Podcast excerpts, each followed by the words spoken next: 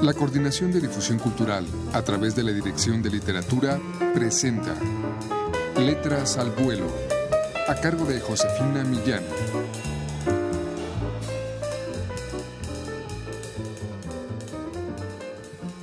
Muy buenas tardes amigos. Hoy les ofrecemos un fragmento de El secreto de Augusta, uno de los siete cuentos del portugués Joaquín María Machado de Asís que contiene el libro Primeros Cuentos en una edición de la Dirección de Literatura de la UNAM. Escuchemos.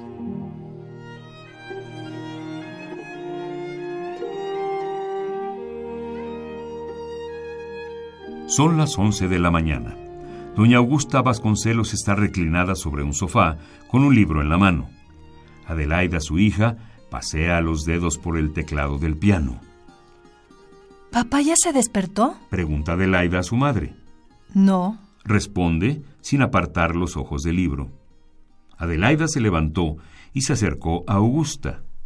Pero es tan tarde, mamá. Son las once. Papá duerme mucho. Augusta dejó caer el libro en su regazo y dijo, mirando a Adelaida, Es que naturalmente se acostó muy tarde. Ya me di cuenta de que nunca me despido de papá cuando me voy a acostar. Anda siempre afuera. Augusta sonrió. Eres una pueblerina. Te acuestas temprano como las gallinas. Aquí la costumbre es otra. Tu padre tiene que hacer de noche. ¿Es por la política, mamá? Preguntó Adelaida. No sé. Respondió Augusta. Comencé diciendo que Adelaida era hija de Augusta y esta información indispensable para la historia no lo era menos en la vida real en que ocurrió el episodio que voy a contar. Porque, a primera vista, nadie diría que eran madre e hija, parecían dos hermanas. Tan joven era la mujer de Vasconcelos.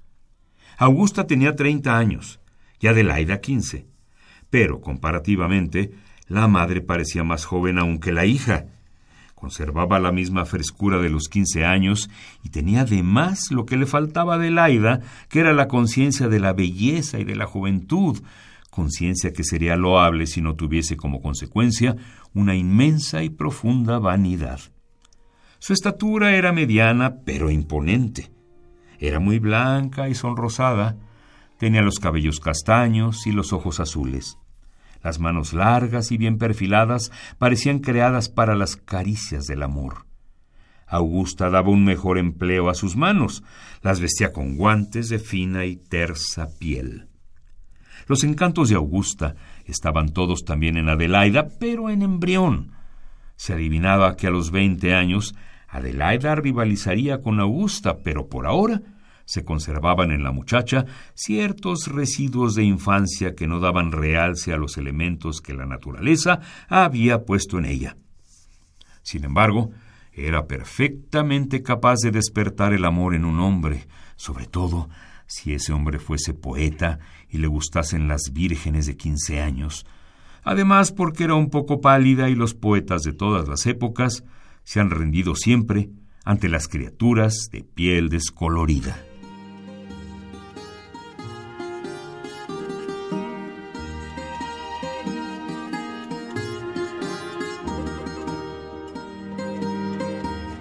Poco tiempo de cumplirse 110 años de la muerte de Joaquín María Machado de Asís, el escritor Eduardo Langañe reúne y traduce en este libro, del cual les hemos ofrecido un fragmento de El secreto de Augusta, siete cuentos del escritor portugués. Adquieran ustedes estos relatos en todas las librerías universitarias o llamando al 56 22 6202. Muchas gracias a María Sandoval y Juan Estac en la lectura. A ustedes por su atención. Yo me despido. Soy Josefina Millán.